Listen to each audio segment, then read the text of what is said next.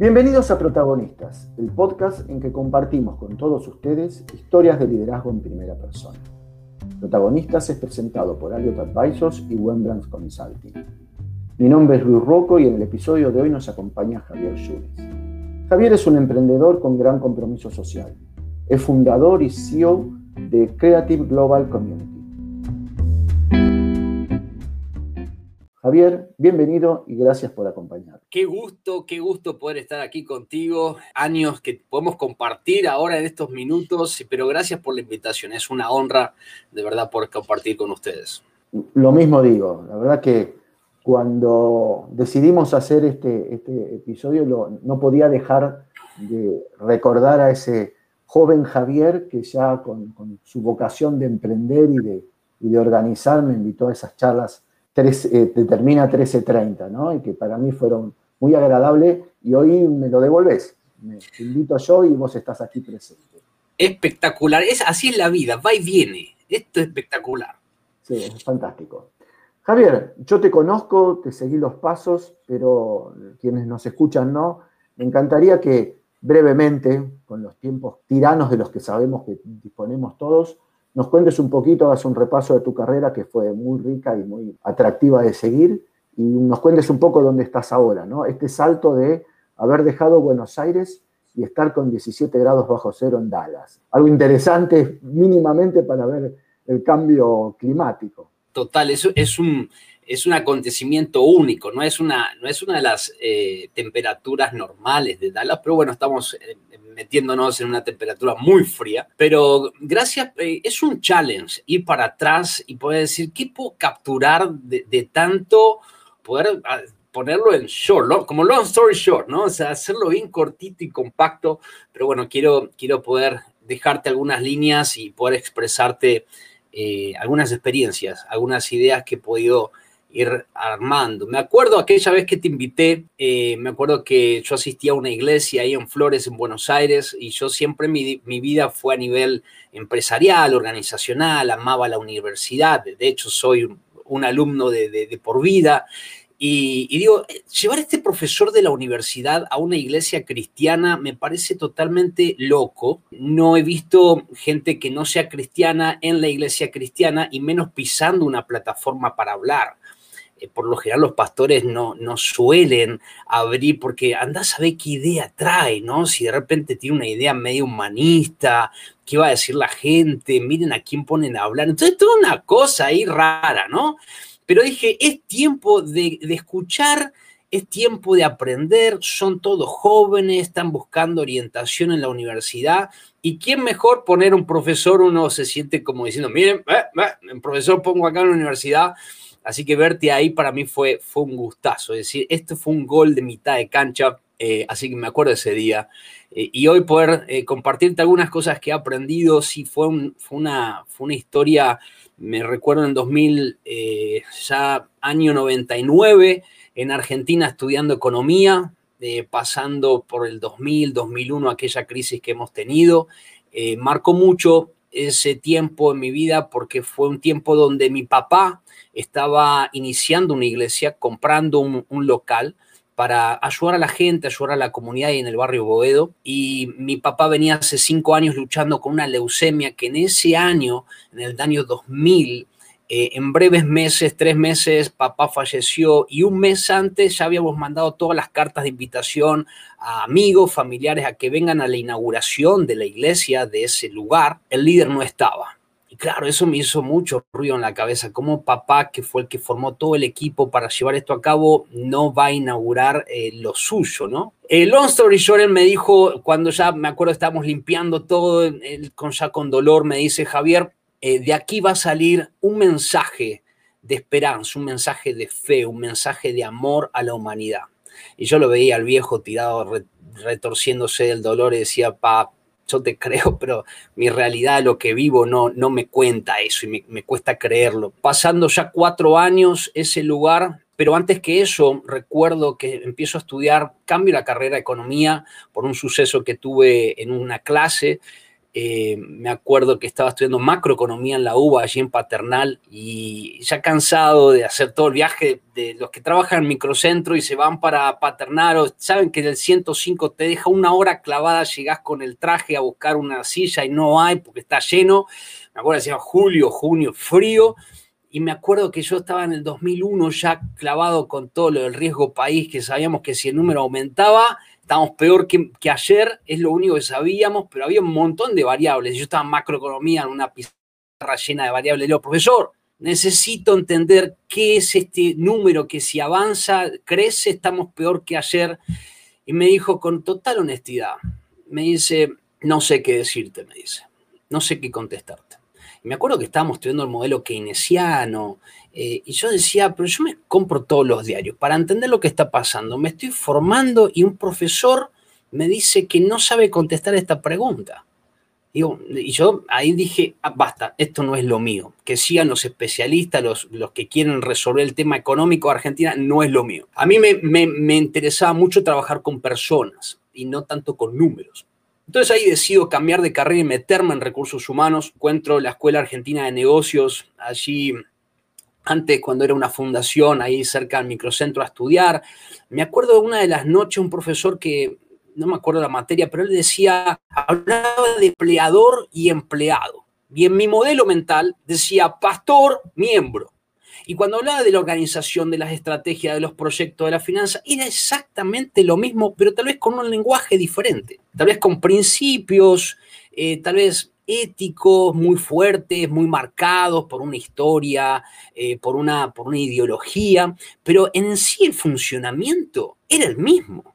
Teníamos una estructura, teníamos una visión, teníamos proyectos, teníamos personas, teníamos finanzas y teníamos todo lo que las relaciones dentro de una organización generan. Conflictos, problemas, eh, toda la cuestión. Pero con un fuerte tinte tal vez de principios éticos, ¿no? Que, que valían mucho más que el resultado bueno, de ahí me enamoro de recursos humanos, de todo el mundo organizacional, eh, hasta que empiezo a trabajar en, el microcentro de una, empresa, yo era el, cadete administrativo de esa empresa, y un día el gerente de recursos humanos me llama y me dice, estás despedido.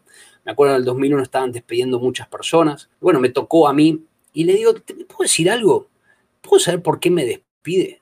Y me dijo, mira Javier, recursos humanos me dijo esta frase, es el arte de lo que no se ve. Si yo tendría que explicarte qué es lo que yo hago como director de recursos humanos, tendrías que vivir al lado mío.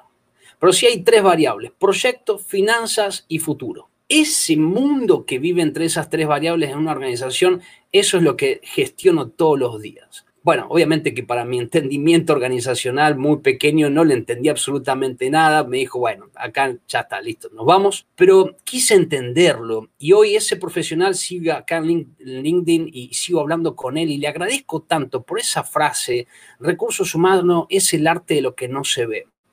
Porque en una, en una cultura tan resultadista, Luis, eh, estamos como el hámster corriendo la zanahoria un poquito más adelante y vamos tras resultados, pero el proceso en el aprendizaje es fabuloso.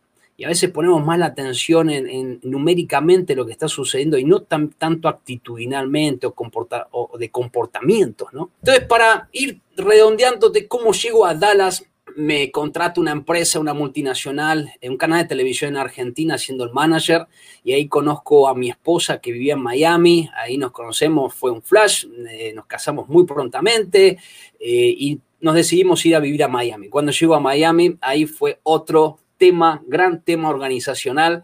Oye, chico, el que siempre fue a Miami sabe que, oye, chico, chico, eh, toda esa cuestión, culturalmente fue un desafío enorme. Yo sabía que estaba llegando a Estados Unidos, aquellos manuales, procedimientos que veíamos en la universidad, no se asemejaba mucho. Digo mucho porque tal vez algo sí, pero en la cultura absolutamente no era Latinoamérica con diferentes culturas, cubana, venezolana, brasilera, argentina, colombiana, Puerto Rico, Guatemala. Claro, uno decía, ¿qué es todo esto, no?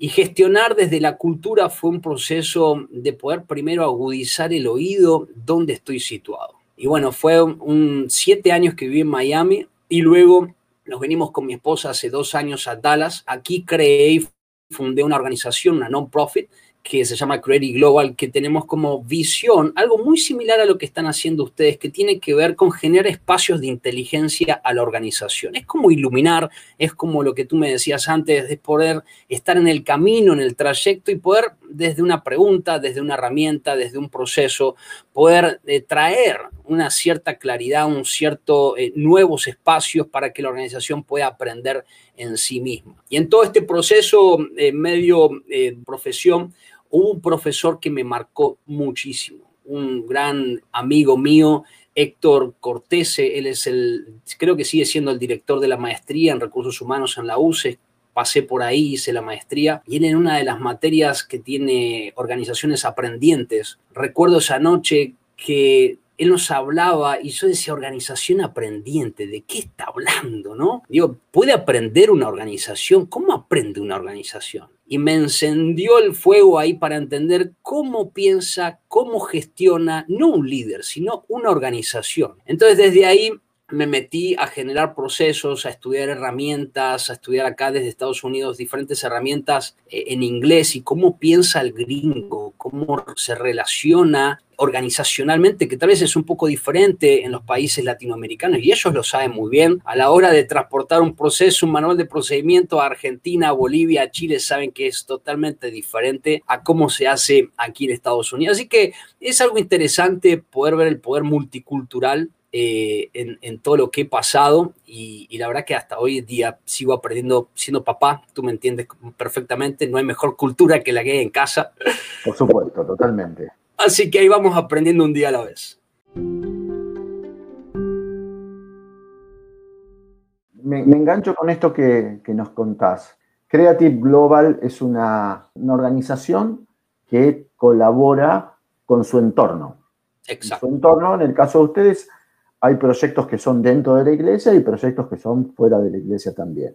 Como tal, ustedes están muy atentos al entorno y ese entorno, contexto en el que estamos viviendo y hemos vivido estos últimos, digamos, 24 meses para ser cortos, ¿no? Tendríamos que decir que es un contexto que está cambiando fuertemente hace más tiempo con algún acelerador muy particular como ha sido la pandemia dado que vos estás acompañando a gente, tenés que ser muy consciente de este contexto, este contexto de lo digital, de lo ágil, de lo urgente, de lo colaborativo también. Eh, me gustaría conocer un poco cómo es tu experiencia, cómo esto se refleja dentro y fuera de la iglesia y cómo este entendimiento de que la organización aprende significa para ustedes poder transmitir a las personas que forman parte de esa organización. El año pasado, fines del, de diciembre del 2019, empiezo a, a indagar personalmente ¿cuál iba a ser mi aporte a la comunidad? ¿Cuál iba a ser mi aporte en el mundo organizacional? Si Javier quería generar un legado con una idea, con un plan, con un proceso, con un espacio, ¿qué es lo que iba a hacer? ¿no? Y ahí comienzo a desarrollar una idea que fue tomando fuerza, compartiéndola con amigos, con profesionales y pudiendo bajar en línea. A mí me gustan los, los whiteboards, las pizarras eh, blancas y escribir todo en dibujos. Yo soy muy, muy, me gustan los gráficos. Libro que está todo con letritas, me cuesta leerlo. Soy gráfico. Te has vuelto muy americano en eso. Es que yo veía los cuadritos en la facultad y los amaba. Decía, ¿qué tan claro es este cuadrito? Una línea por allá, otra por allá y no va y ya está, listo. Entonces, eh, siempre me gustó. Y, y el año pasado pasado, en 2020, comenzamos a trabajar eh, en un ministerio, una organización llamada Iglesia Live, que justamente la iglesia en las redes sociales, la iglesia en plataformas, qué está diciendo los diferentes líderes cristianos en el mundo. Entonces me empecé a, llamarlos live, a decir, puedo tener una entrevista contigo y quiero hacerte algunas preguntas live, ¿Te, animas? Sí, pero mira que no tiene que ver con religión, ni con la Biblia, ni con la iglesia en sí, sino más bien cómo se están relacionando ustedes como líderes de organizaciones, mega organizaciones, con su staff, con sus voluntarios, con sus comunidades en plena crisis. Sí, hablemos. Bueno, ahí empezamos a, tocar diferentes temas bastante interesantes donde una, voy a arribar a ciertas conclusiones por, por tema tiempo. Una de las cosas que he aprendido el año pasado es que no existe un mismo contexto dentro de, en dos diferentes organizaciones. Cuando hablamos de contexto, hay que situar a la organización desde la mirada desde sus líderes, pero poder ayudarlo a los líderes, porque muchas veces la organización se vuelve tóxica desde sus propios pensamientos, desde sus propias rutinas, desde sus propios paradigmas. Entonces, todo lo que está pasando dentro de la organización tiene su mirada desde adentro, pero desde afuera se puede ver diferente. Yo me preguntaba, ¿cómo puedo ayudarlos a ellos a que puedan escucharse a sí mismos? Solamente, solamente con poner lo que dice en una pizarra y desde ahí ir construyendo si ellos saben lo que realmente está pasando. La iglesia se ha caracterizado, y siendo cristiano, y lo digo con, todo respeto, se ha caracterizado por envolver un mensaje dentro de cuatro paredes. Cuando vemos en la historia, Jesús no habitaba en cuatro paredes, él andaba en las calles, hablaba con gente, hablaba con diferentes tipos de personas, eh, era una persona, un networking, él sería capaz que el líder LinkedIn, tendría todos los followers, pues tenía un lenguaje tan simple que lo podía entender, desde un niño hasta un, eh, un erudito de la ley, como era en ese tiempo, ¿no? Era un Jesús que estaba en la organización hablando con toda la gente, pero escuchando, y hablando un lenguaje de la calle entonces empiezo a, preguntarle a los líderes, ¿ustedes escuchan a sus comunidades? ¿Cómo lo hacen? Y claro, varios me preguntaron, ¿qué, cómo es esa pregunta? Sí, ustedes escuchan a la gente de la calle, ¿qué, están haciendo? Bueno, nosotros tenemos proyectos y varios me decían, ¿no? Entonces, primero era chequear la escucha de la comunidad. ¿Qué tanto la organización está involucrada en lo que está pasando en el mundo de afuera de los productos, de afuera de los servicios, de afuera del marketing, afuera de recursos humanos? ¿Qué está pasando la gente dentro de la organización?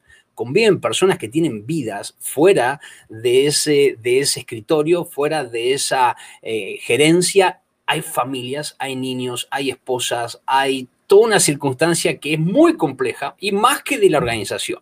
Capaz que lo que pudimos haber hecho bien el año pasado es haber podido terminar bien un año con un buen trabajo, pero tal vez todo lo que la circunferencia, digamos, de que lo rodea a, a la gente, a la persona en sí, estaba caos financiero, relaciones, hijos, y nos dimos cuenta que volvimos a volver a decir cuáles son los principios realmente y valores que tenemos. Una de las preguntas que les hacía a ellos y a sus equipos era, ¿cuál es la visión que usted tiene en su lugar, en su comunidad? ¿Cuál es la visión?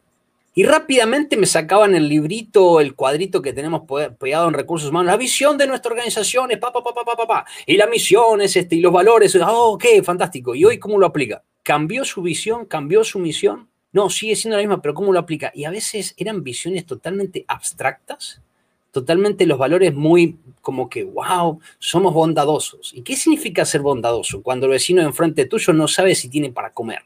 Entonces, cuando bajas la guardia a la competitividad, cuando te bajas de los números, puedes empezar a entender desde dónde la persona está comprometida, desde dónde la persona está dando mejores o peores resultados, por qué las personas se relacionan de la forma en que se relacionan, por qué la organización está aprendiendo cómo está aprendiendo. Entonces, todo ese bagaje el año pasado fue fantástico. Eso nos llevó a decir, che, armemos un proceso, un programa, un sistema, eh, un proceso sistémico que le permita a una organización con 12 pasos, con 12 herramientas, chequear si está escuchando esas esferas de la organización. Y una de las primeras que comenzamos es el módulo 1, se llama el programa ILMAX. El módulo 1 comienza con contexto, ¿sí? ¿Dónde estás? Todos conocen la historia, querido amigo, cuando Adán mete la pata y Dios le dice en Génesis capítulo 3, Adán, ¿dónde estás? Adán se había escondido porque ahí junto a Eva comieron del fruto y desobedecieron a Dios y Dios le dice, ¿dónde estás? Pregunta, ¿cómo que Dios le pregunta a Adán dónde estás? Y esa pregunta inicia en el hombre un proceso de situación. ¿Dónde estás? ¿Cuál es tu contexto? Si te pregunto en tu organización, en tu familia, en tus relaciones, ¿dónde estás? El 2020 nos fue como un golpazo a todo de decir, hey, posiciones, ¿cuál es mi posición acá? ¿Qué es lo que no tengo que dejar de hacer? ¿Qué es lo que puedo dejar de hacer? ¿Quién soy? ¿En quién me estoy transformando? ¿En qué creo? Esa es tu posición. Primero, ¿dónde estás? Arrancando con esa pregunta, tenemos 10 preguntas más que te van situando al liderazgo, a las personas que toman decisiones, dónde están. Así que fue, fue algo fabuloso el año pasado trabajar con líderes en 23 naciones, 23 países diferentes, viendo culturas, viendo paradigmas diferentes. Y sabes lo que me gustó de todo eso? Una de las conclusiones que voy a compartir esta noche es, no existe un método para hacer organización Ya antes ah, estamos en el copy-paste. A ver qué sacó Walmart. A ver las 25 best, best practice de, de los 50 líderes del mundo. Son buenas herramientas, pero tenés que situar en tu comunidad. ¿Qué es lo que funciona ahí? ¿Qué es lo que necesita que mires para accionar? Y yo sé que en el ser humano hay un talento increíble que si estamos en el copy-paste todavía, no, no descubriste nada de lo que tenés encima, no descubriste tu potencial, no, sacaste nada nuevo. Entonces, ahí es donde digo, deja los libros, léelos. Yo tengo muchos libros acá, amo los libros, pero ¿qué es lo que hay dentro tuyo que es lo que relaciona absolutamente todo? Y ahí comenzamos a trabajar procesos este año con diferentes organizaciones, más que organizaciones, con, con líderes, con equipos, primero para escucharlos y poder ayudarles con herramientas que le permitan poder generar algunas eh, mejores perspectivas de lo que fue el 2020, ayudándolos primero a situarse. ¿Dónde están? ¿Dónde estamos, queridos amigos? Qué bueno, ¿no? Permitime que rescate algo, ¿no? Obviamente me siento en ese sentido muy identificado, estamos haciendo cosas parecidas. Creo que si uno no entiende el rol de uno en su organización y en su contexto es muy difícil, ¿no? Dar un paso. Me permito establecer paralelos entre cuando vos hablas de, los miembros de la comunidad y cuando la organización comercial con fines de lucro piensa en su cliente y cómo tiene que empezar a pensar en un cliente, esta nueva organización, que hoy gusta hablarse de organización digital, que tiene que pensar en un cliente en red, un cliente que esté interconectado con otros, que no es un individuo repetido o, digamos, que, son todos iguales y que cada uno, mi llegada a cada cliente es independiente del resto, ¿no? Mm. Y, este concepto de comunidad que es cada vez más fuerte, ¿no? Aún para las organizaciones.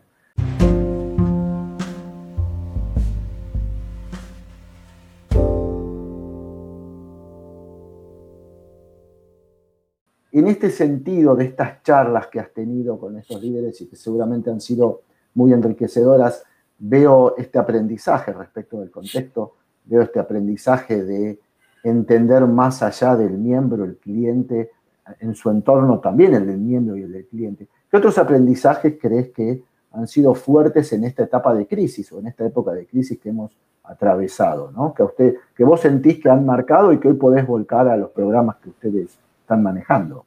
Uno de los grandes obstáculos que vimos el año pasado y a nivel personal, te puedo decir, es la palabra distracción estamos viviendo en un mundo totalmente distraído dentro del management porque estamos buscando, estamos saturados de la información, pero a la vez la necesitamos inmediatamente y no solamente necesitamos una herramienta, necesitamos 10 aplicaciones para generar un negocio. Y cuando estás, terminando de setear una aplicación, sale una nueva y decís, pero para, vamos con eso, quedamos... y la distracción es totalmente ridícula cuando yo soy amante de Excel y mucha gente me dice, pero vos seguís con las planillas y te aseguro que el, otros dicen, el papel nunca, nunca miente, el papel aguanta todo. Bueno, en, en el mundo de la distracción nos está pasando un montón de entretenimiento y creo que eso va a ser los próximos tiempos que va a vivir el mundo organizacional, ¿cómo hacemos para no distraernos? El programa este que te contaba que he desarrollado y lo comencé a desarrollar en el 2014 en una organización, donde se me vino la imagen de un molino.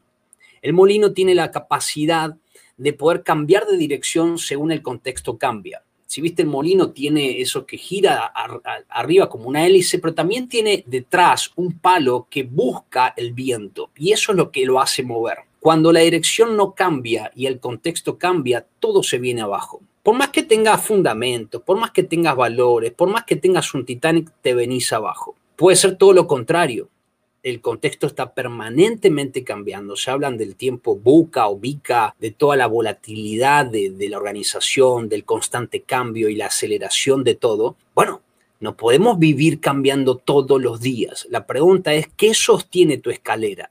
¿Qué sostiene tus principios? ¿Qué sostiene tu organización?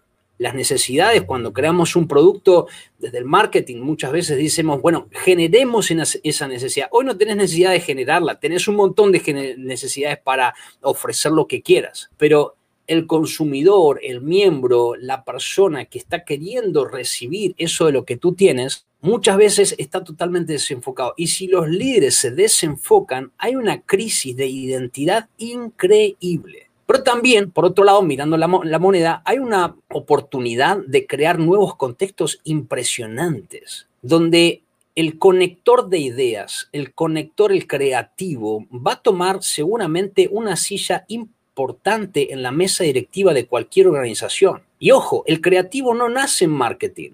Porque el que está resolviendo conflictos, tratando de vender un seguro en la calle, tiene que ser muy creativo en su lenguaje. Aquel que está gerenciando el pago de los salarios y viendo cómo, eh, qué, qué participación le damos y qué porcentaje es más motivacional o no, también está siendo creativo. La creatividad en la mesa directiva tiene que estar, pero también tiene que estar el norte, la visión.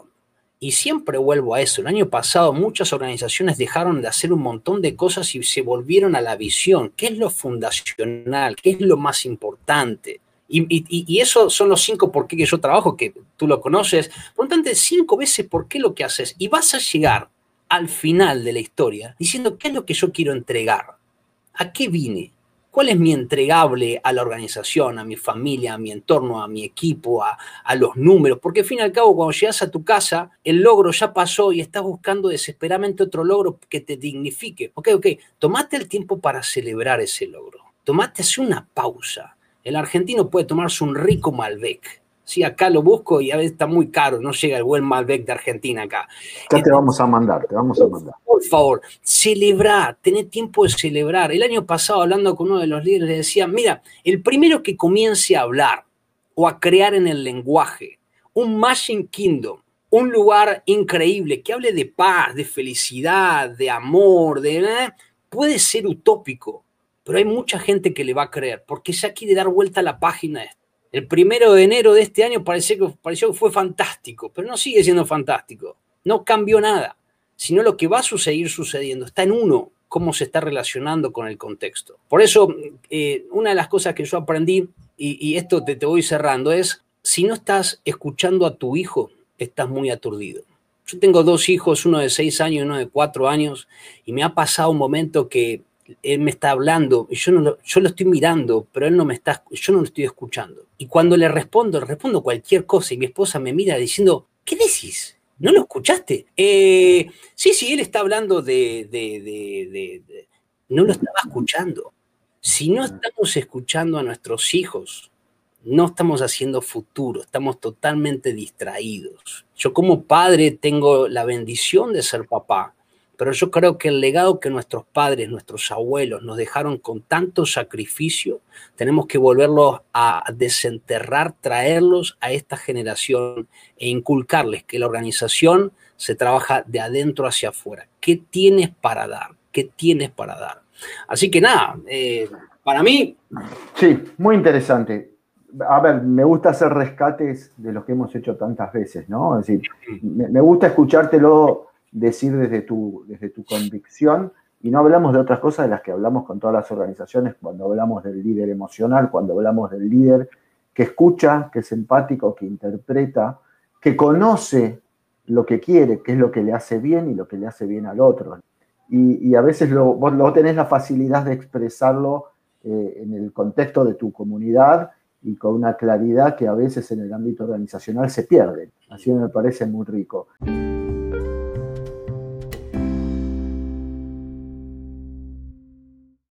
Para cerrar y para no robarte mucho más tiempo, me encantaría llevarme algunas ideas tuyas desde tus experiencias pasadas o desde tus convicciones de cómo debe ser el líder, porque estuvimos hablando de las organizaciones, pero cómo tiene que ser el líder que haga que estas organizaciones aprendan. Hoy hablamos mucho de la transformación cultural, yo soy un fanático de hablar de que una organización es su cultura más que su estrategia pero esa cultura tiene que empezar con la claridad de un líder, entiendo yo. ¿Cómo debe ser ese líder que, escucha a su hijo? Y hmm. ese líder que haya aprendido del padre. Yo te escucho hablar de, tu papá y me emociono porque yo también me desarrollé a partir de, un viejo que me, llevó a su negocio. ¿Cómo es ese líder? Bueno, qué difícil tu pregunta. Debo decirte que es difícil.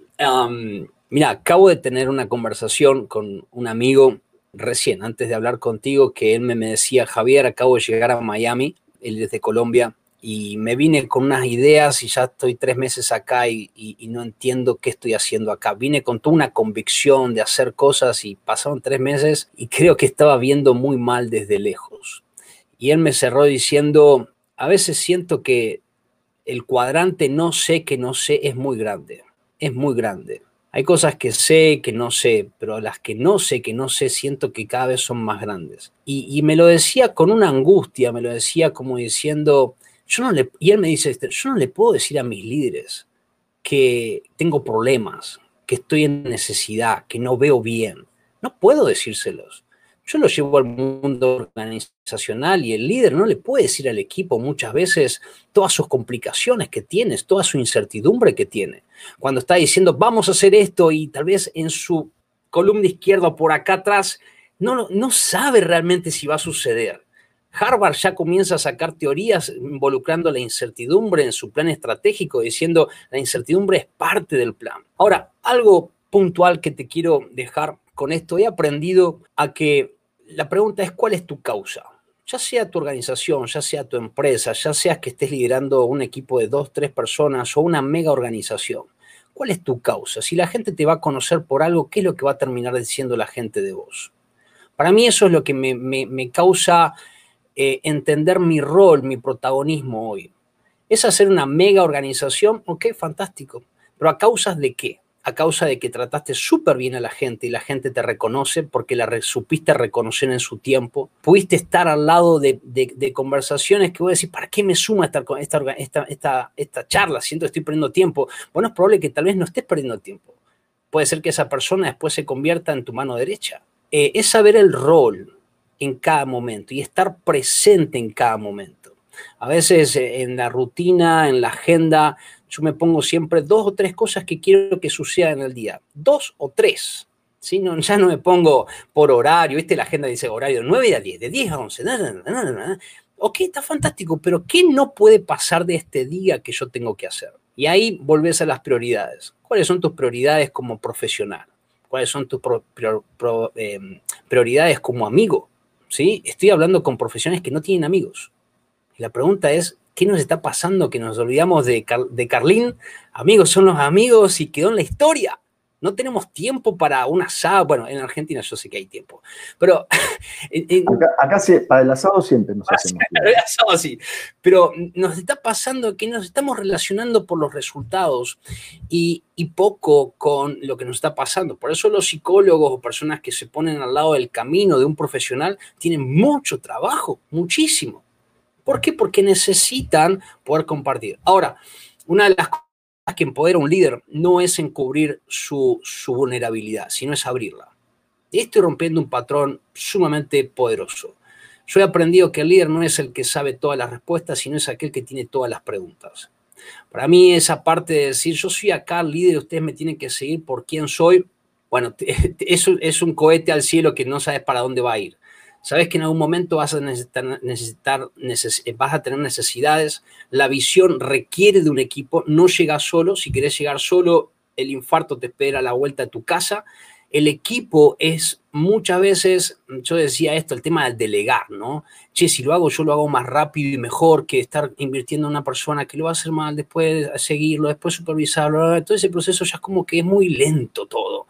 Eh, para eso me pongo una aplicación. Ok, te vas a llenar de 10 aplicaciones a la vez, pero te vas a estar sin gente. Cuando necesites hablar de tus problemas, no hay aplicación que pueda escucharte, ¿sí? Entonces, para mí el hecho de armar equipo, de tener un equipo, dos, tres personas que puedan estar cerca tuyo y poder ayudarte y que hagas carrera con ellos es sumamente relevante para cualquier líder hoy. Te traje esas cosas que creo que son también experiencias personales, ¿sí? cosas que he vivido.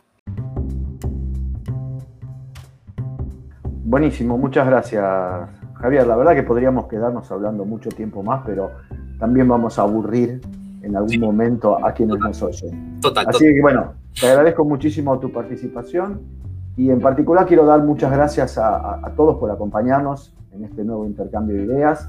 Los invitamos a que se suscriban al podcast en Apple Podcasts o Spotify. Este podcast es patrocinado por Wendland Consulting y Aliot Advisors y es producido por Malu Ceballos. Bueno, los esperamos en nuestro próximo episodio para seguir compartiendo historias de liderazgo en primera persona. Muchas gracias a todos.